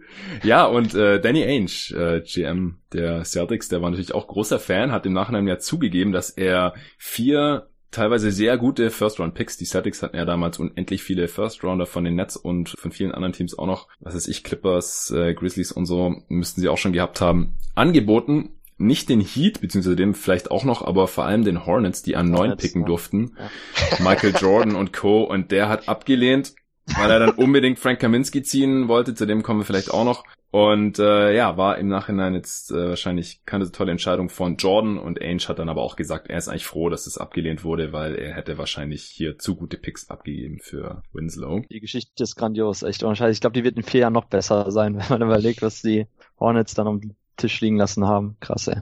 Ja. Ja, ja, das habe ich jetzt nicht nochmal recherchiert, welche Picks das gewesen sein sollen oder könnten, weil da sind ja mittlerweile auch schon äh, irgendwelche Spieler draus geworden, wahrscheinlich zum größten Teil. Aber ja, also Winslow hatte hier definitiv seine Fans und ähm, wie gesagt, im Nachhinein eigentlich ganz zufrieden, dass wir ihn sowohl an vier gemockt als auch gerankt hatten. Okay, nächster Treffer mache ich mal wieder. Ich würde Kelly Oubre auch als Treffer sehen. Der war an sechs gerankt bei GoToGuys.de. Also in der Starterriege quasi dann zwei Spots hinter Winslow, wurde in der Realität erst an 15 gedraftet. Ich glaube, das hatten wir ja auch so halbwegs erwartet, dass der eventuell irgendwie durchrutschen könnte im Mockpot, meine ich mich erinnern zu können, ähm, weil der halt auch kein unproblematischer Spielertyp war, schon am College. Ich finde aber, dass man ihn heute durchaus in diese Startekategorie stecken kann, auch wenn er jetzt seit seiner NBA-Karriere bisher noch nicht durchgehend Starter war, aber darum geht's ja wie gesagt nicht unbedingt. Denn als er zu den Phoenix Suns kam in, im Laufe der letzten Saison, da im Trade für äh, Trevor Ariza, da war er bei einem sehr, sehr schlechten Suns-Team, das nicht mehr 20 Siege geholt hat, dann auf einmal irgendwie einer der wichtigsten Spieler. Also nach äh, Booker wahrscheinlich vielleicht so der zweitwichtigste Spieler. Ähm, hat nur zwölf Spiele auch gestartet, aber fast 30 Minuten im Schnitt gespielt, weil ja er einfach eine, eine Attitude reinbringt, Energie reinbringt und halt auch Skills hat nach wie vor. Er ist sehr, sehr athletisch, hat einen guten Touch. Das äh, war auch schon vor vier Jahren klar. Und das halt dann streckenweise immer wieder auch so kanalisieren konnte, dass er halt das Team wirklich auch nach vorne gepusht hat. Und in der kommenden Saison, die Suns haben ihn dann auch verlängert, haben ihm jetzt auch Startergehalt gegeben über die nächsten zwei Jahre. Das ist dann halt wieder so ein Indikator, obwohl er eigentlich keinen Markt mehr hatte, so spät in der Free Agency. Also er hat keine Offer-Sheets bekommen als Restricted Free Agent. Das war natürlich blöd für ihn, aber die Suns haben ihm dann trotzdem das Geld gegeben, auch um sich irgendwie gut mit ihm zu stellen. Jetzt ist halt die Frage, man weiß nicht, ob er starten wird in der nächsten Saison, er oder Michael Bridges höchstwahrscheinlich. Auch Monty Williams hat gesagt, der Spot wird sich im Training Camp da ähm, erst entscheiden, wer da starten wird auf dem Wing. Und ja, ich, ich sehe ihn jetzt hier drin. Ähm, Problem bei ihm ist Shot Selection.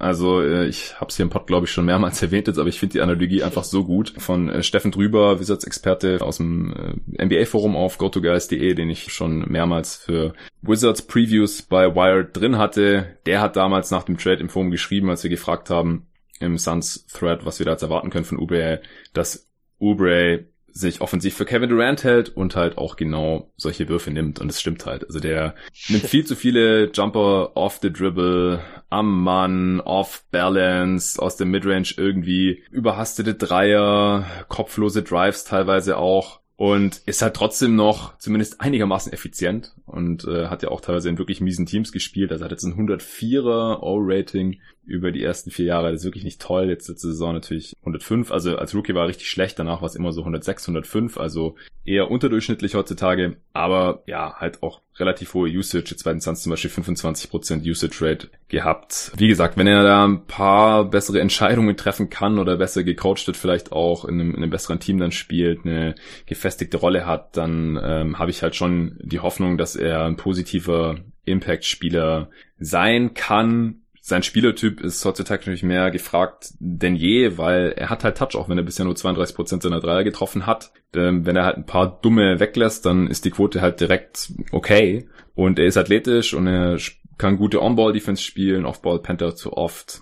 Aber wie gesagt, unterm Strich würde ich ihn hier jetzt gerade noch so als Starter einordnen, äh, auch wenn er in einem guten Team wahrscheinlich eher nicht starten würde und im schlechten halt wahrscheinlich schon. Oder halt als Sixth Man dann so um, um die 30 Minuten spielt. Ähnlich wie Winslow halt.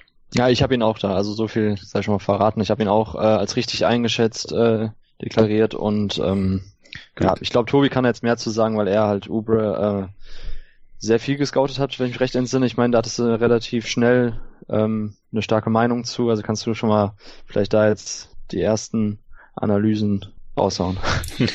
ähm, ja, also ich bin auch ganz froh, dass wir ihn so gerankt haben, wie wir ihn gerankt haben. Ähm, wir haben ihn nämlich im Ranking über Stanley Johnson gepackt und das war damals, glaube ich, ein ziemlicher Hot Take. Mhm. Ähm, und ja, und das ist jetzt Genau, und ähm, das sieht jetzt ziemlich gut aus. Ähm, ansonsten, ja, haben wir ihn, glaube ich, auch ganz okay vorhergesagt. Also ich habe, glaube ich, im Pod gemeint, dass er irgendwie den perfekten Wingkörper hat. Also ja, sehr wendig, diese riesen Wingspan. Ähm, das war damals halt schon sehr, sehr cool. Ansonsten, ja, er kam halt als Top Recruit ähm, aus der High School und durfte dann aber bei Kansas am Anfang nicht so viel spielen, weil er halt so ein bisschen Headcase-mäßig unterwegs war. Äh, die Schlagzeilen waren immer, dass er im Training nicht gut verteidigt hat und deshalb hat dann Bill Self gesagt, okay, dann spielst du auch nicht viel. Und dann irgendwann durfte er aber mal ran und ähm, da habe ich, glaube ich, auch irgendwann so einen Tweet mal abgesetzt, das war in dem einen Artikel von Torben mal äh, aufgeführt, ähm, dass seine Zahlen plötzlich so aussehen wie bei Ben McLemore und bei Andrew Wiggins. Ähm, und ja, ist das ein gutes Zeichen, ist die Frage. ja, ähm, also das stimmt natürlich, das ist im Nachhinein natürlich sehr, sehr witzig. Ähm, aber ja, also auf jeden Fall ein ganz guter Indikator gewesen. Und ähm, genau, und dann habe ich, glaube ich, noch in dem Podcast gesagt, dass es bei ihm halt drauf ankommt, wo er gedraftet wird, wenn er äh, ja seines Talents entsprechend gezogen wird, also irgendwie Top 10 oder so, dann ruht er sich vielleicht drauf aus. Und wenn er ans Ende der Lottery fällt, habe ich gesagt, dann wird er ein Star. Gut, er ist jetzt ans, äh, er aus der Lottery knapp rausgerutscht, aber ja, vielleicht hat ihm das nochmal so ein bisschen ähm, ein bisschen eingenordet und jetzt dafür gesorgt, dass er auch in der NBA wenigstens ein bisschen was macht. Ähm, und ja, sein Talent dort halt schon irgendwie so ein bisschen auf die Straße bringt. Und ich glaube, ähm, ja, dass es da noch ein bisschen nach oben gehen kann. Und dann ähm, denke ich auch, dass wir äh, da richtig eingeordnet haben. Also bei mir leuchtet hier auch wieder grün und gelb drauf. Ähm, ja, so irgendwie fringy-mäßig, aber schon mhm. mit guter Tendenz, glaube ich. Und ähm, genau, wie du schon gesagt hast, er muss ja vielleicht nicht starten in der Liga, wo, wo man sowieso mehr Wings spielen lässt. Ähm, kommt es halt darauf an, dass er halt vielleicht so ja, 25, 30 Minuten einfach sieht und dann bringt er ja Starter-Impact. Genau. Mhm. Ähm, warum, oder ja, weiß ich nicht, weißt du, warum du ihn nicht als, als, oder hättest du ihn als Starter damals gesehen, Tom? Ihr habt ja immer diese, diese Tiersysteme nicht gehabt. Ja, ähm, ja, ich, ich weiß auf jeden Fall, dass ich äh, keine allzu hohe Meinung von ihm hatte. Ähm, ben McLemore war dahingehend eigentlich auch immer ein ganz guter Vergleich, da er eigentlich auch ein Spieler ist, äh, der so viel mitbringt, so was Jonathan hat es ja gerade eigentlich auch ganz schön beschrieben, so seine letzte Saison, was er für Würfe nimmt. So eigentlich hat er die Skills, ein richtig guter Basketballspieler zu sein, aber ähm, er hält sich dann teilweise doch für besser, als er dann ist. Und ich fand schon bei Kansas war es teilweise so zu sehen. Ja, deshalb, ich fand einfach, äh, Josh Winslow hat man schon gesprochen und Stanley Johnson, ähm, da vielleicht auch schon mal Spoiler, fand ich auch einfach dann eher die sicherere Wette, da ich habe mehr Ben McLemore in ihm gesehen, so als vielleicht jetzt irgendein Spieler, der wirklich all seine Skills und seine körperlichen Vorzüge für, eine, für einen Flügelspieler so richtig gewinnbringend einsetzt. Und von daher, ich kann jetzt gar nicht genau sagen, warum ich bei Ubre so äh, ja, so, eine, so, so eine schlechte Meinung hatte, aber zumindest fand ich ich habe in ihm halt nie dieses Top-Level-Talent gesehen, weil ich glaube, dass er einfach ein, ja, Headcase klingt jetzt immer doof oder beziehungsweise ist jetzt auch nicht das, was wir jetzt hier richtig evaluieren können. Ähm, nur auf dem Spielfeld selbst fand ich sein Decision-Making immer echt schlecht, also schon damals bei Kansas. Und das war der Grund, dass ich glaubt habe, so, wenn er richtig, ein richtig guter Spieler in der NBA sein wird oder einen, einen Impact haben will, äh, haben möchte, dann muss er im Endeffekt sich in Dienst der Mannschaft stellen. Und ich fand irgendwie aus dem, was ich dann in Kansas gesehen habe, so er hat sich einfach zu viel rausgenommen. Ist jetzt nicht natürlich Deep Analytics, aber ich finde so, das war zumindest das, was ich so mitgenommen habe bei ihm und weshalb ich Winslow und Stanley Johnson über ihn gesehen habe. Ja. Ja, also man muss auch nochmal dazu sagen, dass wir ihn ja in unserem Mock-Pod, äh, wo wir damals die Top 10 gedraftet haben, ja auch nicht äh, gezogen haben. Also wir haben oft über ihn gesprochen, so ab, weiß nicht, sechs, sieben oder so, aber letztendlich haben wir uns immer gegen ihn entschieden, weil wir gesagt haben, ja, der Wurf ist halt nicht sicher, zu unkonstant. Und mhm. ähm, wir wissen halt nicht, wie sieht's mit, dem, mit dem Selbstverständnis, mit dem Rollenverständnis aus und so. Und wenn wir halt einen Rollenspieler gesucht haben und äh, der da keinen Bock drauf hat, dann, dann ist es halt schlecht. Aber so als irgendwie erste Option äh, Prospect oder sowas war dann halt auch nicht gut genug. Und so haben wir ihn ja auch ja. nicht gezogen. Und so ist er dann halt auch in der echten Draft auf 15 wahrscheinlich gefallen. Ja, genau. Also so, so, so in etwa habe ich das gesehen, dass er eigentlich müsste er mit den Würfen, die er nimmt, ist, ist er für sich selbst halt so die erste Option, aber eigentlich äh, wäre, glaube ich, besser als jemand, der offene Spot-Up-Würfe nimmt und hinten halt ein bisschen verteidigt. So, und das macht er aber im Endeffekt ja nicht. Und das war, glaube ich, so das Ding, was ich bei in ihm gesehen habe. Ja, ist so ein bisschen wie Kevin Porter Jr. dieses Jahr in der Draft. Ähm, deshalb, ja, mal gucken. Mhm. Also einmal hat es jetzt geklappt, da sich äh, für de, den Headcase zu entscheiden. Mal gucken, wie es in vier Jahren mit Kevin Porter Jr. aussieht, den ich relativ vergleichbar halte. Mhm. Ja, ich meine, mit solchen Spielern kann es wirklich immer in beide Richtungen gehen. Also ja, bei, bei McLemore ist jetzt quasi aus der Liga raus, der hat jetzt irgendwie nochmal so einen kleinen Spot bei den Rockets bekommen. Äh, ist, glaube ich, eher so ein Training Camp-Ding. Also mich würde es irgendwie wundern, wenn er sich da großartig halten kann. Es sei denn, er trifft jetzt seine Dreier, seine Spot-Up-Dreier ganz toll oder so. Aber im Endeffekt auch bei dem Redraft, den ich da halt gemacht habe, ist er bei mir jetzt halt auch so auf 8 gelandet und es ist halt sehr viel näher an der 6 als ähm, da, wo er in der Realität dann gelandet ist, an 15. Deswegen, ja, auch hier wieder Hut ab, Tobi. Ja. Gut, ähm, Tobi, dann darfst du den nächsten Treffer raushauen. Puh, ja, jetzt wird's ja eigentlich schon ein bisschen schwieriger. Weiß ich nicht, äh, vielleicht, vielleicht Bobby Portis einfach so als Rollenspieler. Hm, ja, habe ich auch lange überlegt, aber wie gesagt, ich bin eher wohlwollend unterwegs, deswegen habe ich ihn da jetzt auch mal noch reingesteckt, auch wenn ich persönlich nicht allzu viel von ihm halte. Aber ich meine, hier auch wieder den Vertrag, den er jetzt von den Knicks bekommen hat, den versteht keiner so richtig. Zum einen wegen des Teamfits bei den Knicks, zum anderen, weil er halt 16 Millionen garantiert hat oder 15, irgendwas. Das zweite Jahr ist ungarantiert, aber das spricht ja auch so ein bisschen für sein Standing. Also sollte wahrscheinlich eigentlich eher nur so 5 Millionen bekommen oder sowas, aber er ist schon ein Rollenspieler. Also ist jetzt kein Fringe NBA-Spieler oder so. Er hat ja offensiv schon seine Vorzüge, also geht so ein bisschen als Stretch Big durch, kommt auf seine Zahlen, ähm, spielt körperlich und so defensiv trotzdem nicht wirklich zu gebrauchen, weil er einfach lame ist und nicht so wirklich weiß, was er da machen soll. Aber ich habe ihn jetzt auch mal noch als Treffer drin. Torben, wie siehst du das? Soll ich erst was zu Bobby Portis sagen oder ich hätte nämlich einen Spieler eigentlich, den, den in der, der in dem Go-To-Guys Power Ranking war, äh, der vor ihm stand, habe ich nämlich auch noch als Treffer. In einem anderen Tier oder im selben Tier? Nee, auch in dem Rollenspieler-Tier. Ja, da habe ich auch noch ein paar andere, das ist egal. Ah, okay, das, also die Reihenfolge ist egal. Okay. Ja, äh, jetzt, nee, dann, jetzt schon, würde ich sagen. klar. Nee, äh, Bobby Fortis äh, würde ich nämlich auch als, äh, als, als Treffer bezeichnen mit Rollenspieler und ähm, Redraft 12 weiß ich jetzt nicht aus dem Kopf heraus, ob er da hingehört, aber zumindest glaube ich schon, dass er jemand ist, der in der NBA äh, noch ein bisschen ver verweilen wird, einfach weil er halt ähm, für einen Spieler seiner Statur, Größe einfach interessante Skills mitbringt, dadurch, dass der Wurf ja eben da ist und äh, ich bin zwar kein Riesenfan von ihm, aber ähm, ja, im Endeffekt, ich weiß noch, als er damals von Arkansas rauskam, Arkansas, die hatten einen ziemlich interessanten Spielstil. Die haben sehr auf Fastbreak ausgelegt und äh, da war er dann eigentlich tatsächlich auch ein bisschen wie eine Abrissbirne unterwegs, hat da eigentlich ziemlich äh, sah ziemlich gut aus, wo man dachte, okay, wenn er jetzt in die NBA kommt und da irgendwie auch ähm, unterm Coach spielt, so der Wert legt auf Transition Offense, ähm, ist er halt ein Big Man, der eben dann auf der 4 oder vielleicht sogar Small Ball 5er spielen kann, der einfach dann das Tempo mitgehen kann und von daher habe ich gedacht, das könnte halt so seine Rolle sein und von daher jetzt so als, als stretchy Big Man ist das schon in Ordnung und ähm, von daher würde ich auch sagen, war richtig prognostiziert. Ja, also ich habe es ja gemacht, die Übung, und er ist bei mir auf keinen Fall in der Top 12 drin mit okay. dem Redraft. Also bei mir nicht mal Top 15, aber da kann man wahrscheinlich drüber streiten, aber ich habe auf jeden Fall zwölf andere Spiele, die ich lieber hätte als Portis Stand heute. Ja, sehr gut möglich, weil sie ja, verstehe versteh ich auch und ja, er ist ja so ein bisschen ein Classic äh, Empty Calories Guy. Also die Zahlen sind ja. da vielleicht ein bisschen besser als das, was er eigentlich wirklich bringt. Also 14 und 8 war ich heute auch erschrocken, als ich das mal nachgeguckt habe. ähm, ja, aber er ist halt auch ineffizient. Er ist ein Scorer, aber halt 104, 105er O-Rating letzte Saison. Das ist halt echt nicht geil.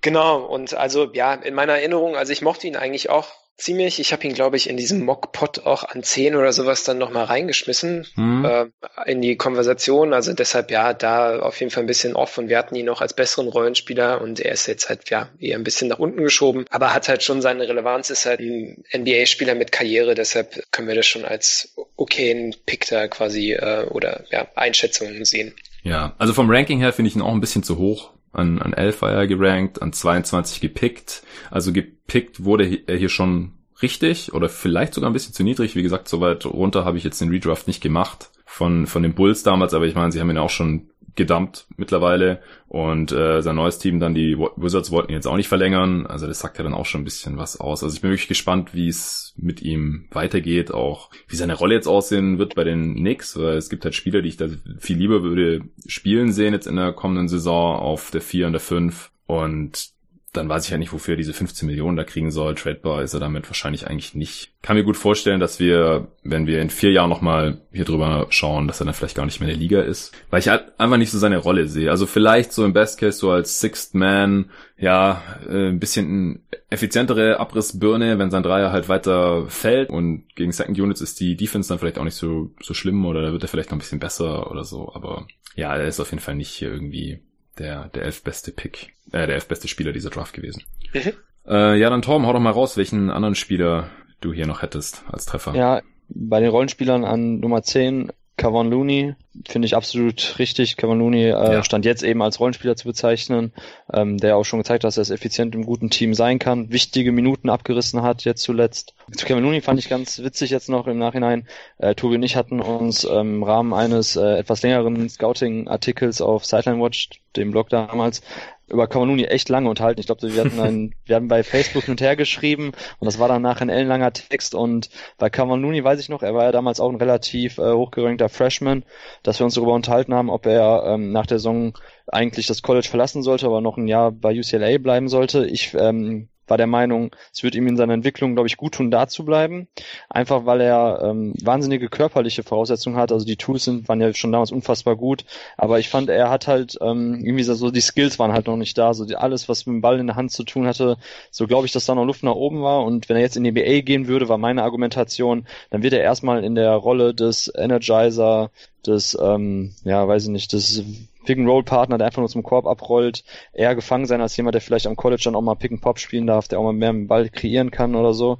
Und äh, Tobi hat damals gesagt, ähm, er sieht ihn auf jeden Fall schnellstmöglich in der NBA, weil er ihm auch, glaube ich, ich äh, kannst mich korrigieren, wenn ich falsch liege, Tobi, aber ich meine, du hast damals auch gesagt, so ein bisschen so den KD-Vergleich, jetzt nicht hinsichtlich Talentlevel, dass er der nächste KD wird, aber als, aber, aber, aber als jemand, ja, also man, man, muss sagen, er hatte natürlich so von den Körperlichkeiten, hatte er Ähnlichkeiten mit dem äh, Texas Longhorn Kevin Durant. Und er hat damals ja auch den Dreier zumindest äh, hochprozentig auch bei einer relativ geringen Sample Size getroffen, dass da vielleicht eben Entwicklungspotenzial noch in dieser Hinsicht wäre, also dass er eher zum, zum Wing wird als zum Big. Und ich habe halt gesagt, ich glaube eher, wenn er jetzt NBA geht und so war es dann ja bislang auch so, dass er erst so eher diese Rolle des defensiv orientierten Big Man, der halt vor allem durch Energie, Physis und halt ja, effizientes Scoring in Ringnähe hervorsticht. Und ja, wie gesagt, ich fand es jetzt erstmal Rollenspiel, dass ihr ihn da hingepackt habt, war gut. Vielleicht kannst du jetzt noch ein paar Sätze dazu sagen, Tobi. Das waren zumindest so meine Erinnerungen, die ich jetzt aus den, äh, aus den, den, den Sätzen noch rauslesen konnte, die wir da hin und her getextet haben. Ja, schieß los. Ja, ich habe das gestern auch nochmal gelesen und fand das dann ganz schön. Mir war das nicht klar, dass wir dann so eine fundamental Diskussion noch zu Should I Stay or Should I Go hatten äh, und äh, Kevin Dooney da äh, unser Subjekt war. Ähm, genau, meine Argumentation war halt einfach so, okay, er kommt halt über seine körperlichen Vorzüge und deshalb kann er halt am College nichts mehr lernen und wird vielleicht sogar eher faul, weil okay, wenn er jeden halt mit einem Dank immer auseinandergehen, äh, auseinandernehmen kann, dann dann braucht er den Dreier gar nicht lernen. Und ähm, genau, und dann haben wir noch irgendwie so ein Rechenspielchen angefangen, äh, wo es so um Qualität der Minuten geht und irgendwie, mhm. ja, er sieht irgendwie 30 Minuten in 30 Spielen am College, ja, wenn er irgendwie nur 20 Minuten in 82 Spielen in der NBA sieht, dann hat er zum einen bessere Konkurrenz und zum anderen trotzdem absolut mehr Minuten und so weiter. Ähm, also ja, das war irgendwie so die Konversation, die wir hatten. Ja, ich habe tatsächlich nochmal nachgeguckt, also wir hatten ihn am Anfang als Wing Big äh, im Profil drin, aber dann in der Spieleinschätzung war es dann schon eher so zu sehen, dass es vielleicht auch Richtung Frontcourt geht und man ihm nicht so viel Ballhandling oder Dreier oder sowas geben kann. Äh, wir hatten als Spielervergleich so Amino drin, ähm, mhm. dann Ted Young noch und Draymond natürlich. ähm, weil es da so ja um diese körperlichen Sachen geht. Also er hat ja auch eine riesen Wingspan und sowas. Und ja, wir haben irgendwie, also ich habe Defense und Rebounding halt sehr, sehr gut gesehen und äh, ihm auch ein bisschen Handling zugetraut. Ähm, das hat sich, glaube ich, nicht so rüber gerettet, aber ja, ich mhm. mochte ihn schon sehr damals für UCLA und äh, fand das dann ganz spannend. Äh, wir haben ihn an 10 gerankt, das war bevor rauskam, dass er Asthma hat. Ähm, das war irgendwie noch so ein krasses Ding damals, ähm, weshalb er auch, glaube ich, ein bisschen gefallen ist. Mhm. Und dann, ja, meine Rechnung hat natürlich nicht hingehauen, weil er halt bei den Warriors gelandet ist an 30 ähm, und die halt nicht so viele Minuten hatten ähm, für, für so einen jungen Spieler. Ähm, aber ja, jetzt mittlerweile hat er ja auch in den Playoffs ähm, ein bisschen was zeigen können, dass er dort auf jeden Fall als Rollenspieler was geben kann. Und jetzt, er ist ja auch noch sehr, sehr jung, war damals auch äh, 19, glaube ich, in der Draft. Ähm, vielleicht geht's noch mal irgendwo ein bisschen hin. Er hatte ja viele gesundheitliche Sachen jetzt auch schon. Saß er jetzt auch noch mal diesen Playoffs draußen mit Schulter oder sowas war das ja, ne? Da musste er dann mhm. auch noch mal, ja. also ja, da hat er bisher noch nicht so Glück gehabt. Brustkorb hat er auch gehabt, äh, da in, in Finals war das. Brustkorbverletzung.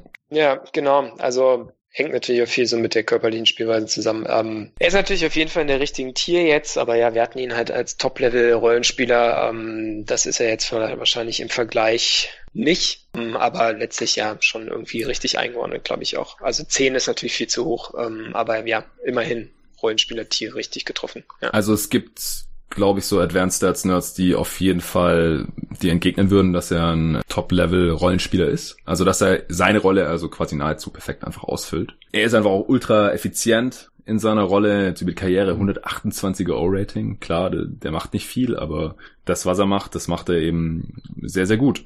Hat jetzt noch nie 20 Minuten pro Spiel gespielt übrigens in seiner Karriere, weil du vorhin meintest, in 20 Minuten NBA. ja, genau. Ja, ja, klar.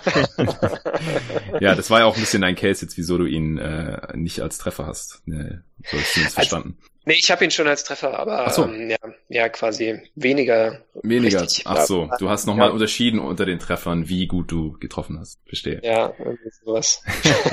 okay. Ja, letzte Saison immerhin 18,5 Minuten bei den Warriors, auch 24 Spiele gestartet. Ist jetzt auch spannend in der kommenden Saison, ob er startet oder eben Willie Colley Stein.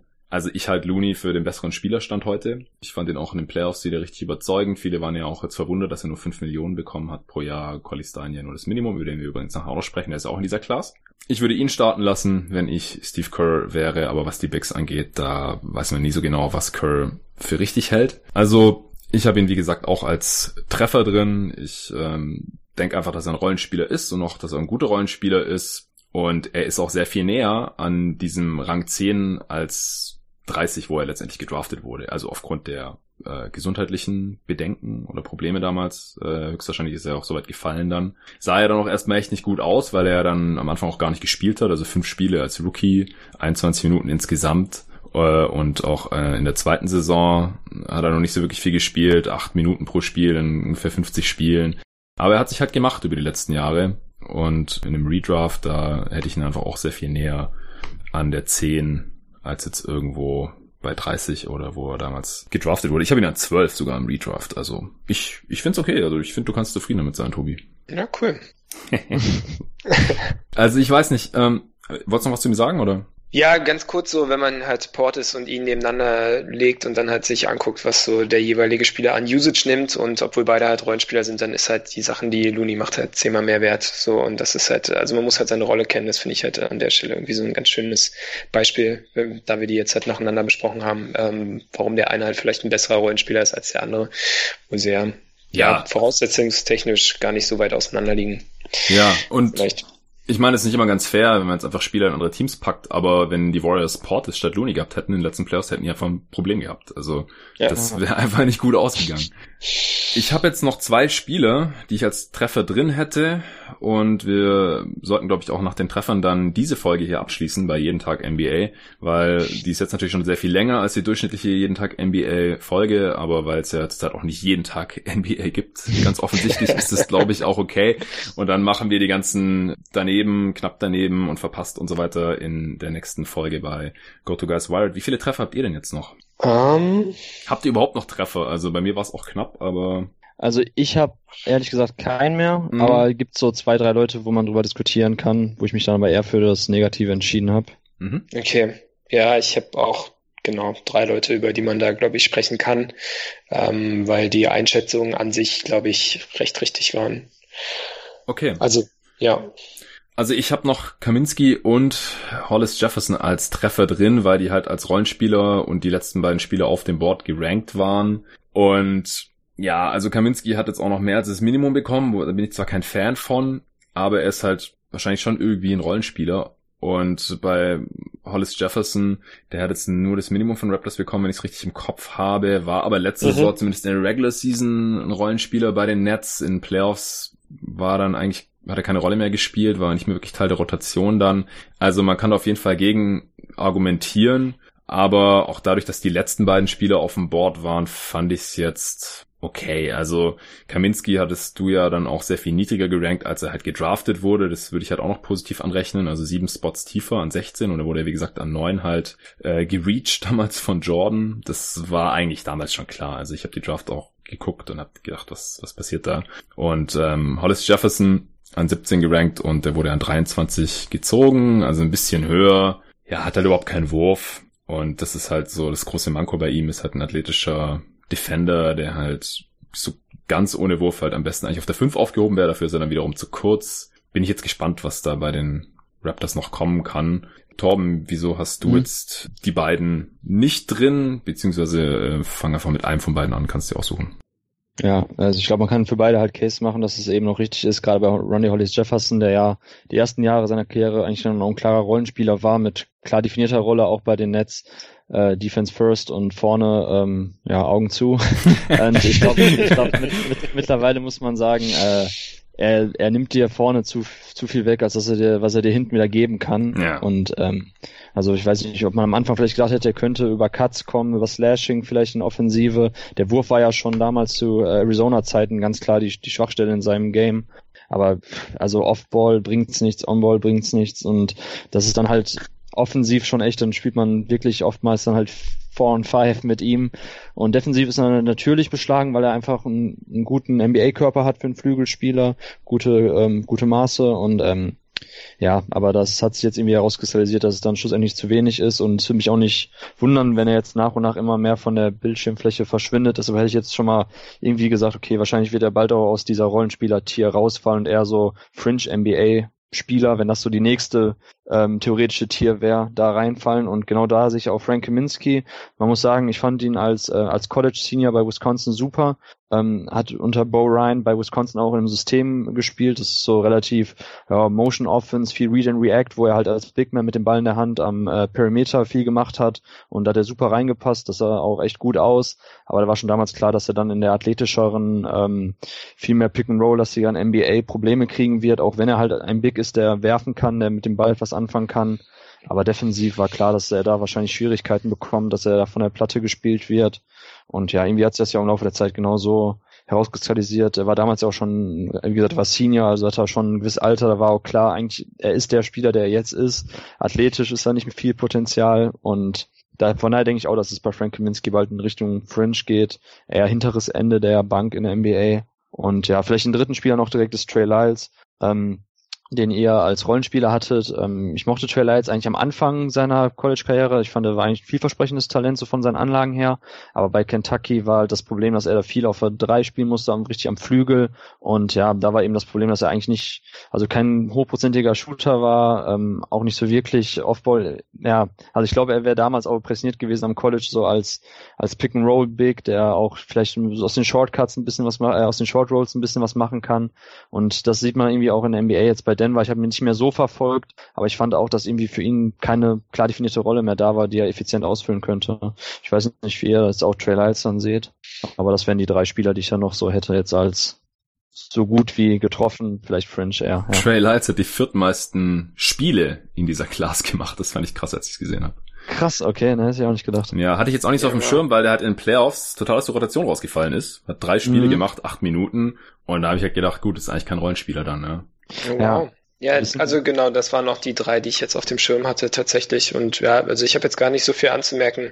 Ich finde es interessant, dass du jetzt halt quasi schon diese Projection machst für Kaminsky und für Hollis Jefferson, aber das ist wahrscheinlich genau richtig. Also ja, Hollis Jefferson irgendwie vorletztes Jahr mit seinen meisten Minuten, da war irgendwie bei 28 und jetzt waren die Nets irgendwie wieder besser und dann schon geht seine Spielzeit runter und dann in Playoffs halt nicht brauchbar und jetzt Minimumvertrag und dann, ja, also mal gucken, ob da halt noch was kommt. Kaminski halt ähnlich, also da, der müsste wahrscheinlich einfach noch besser werfen, um irgendwie mhm. an Relevanz gewinnen zu können und sich halt irgendwie längerfristig dann halten zu können. Und bei Trey Lyles ähnlich. Also, also hat man eigentlich damals schon gesehen, dass er halt so, ein, so, so Tweener-mäßig unterwegs ist. Ähm, der hätte einfach mal zu Indiana gehen sollen. Das war damals irgendwie das Gerücht, wo er eigentlich mhm. auch hin sollte. Dann musste er auf der 3 spielen für Kentucky.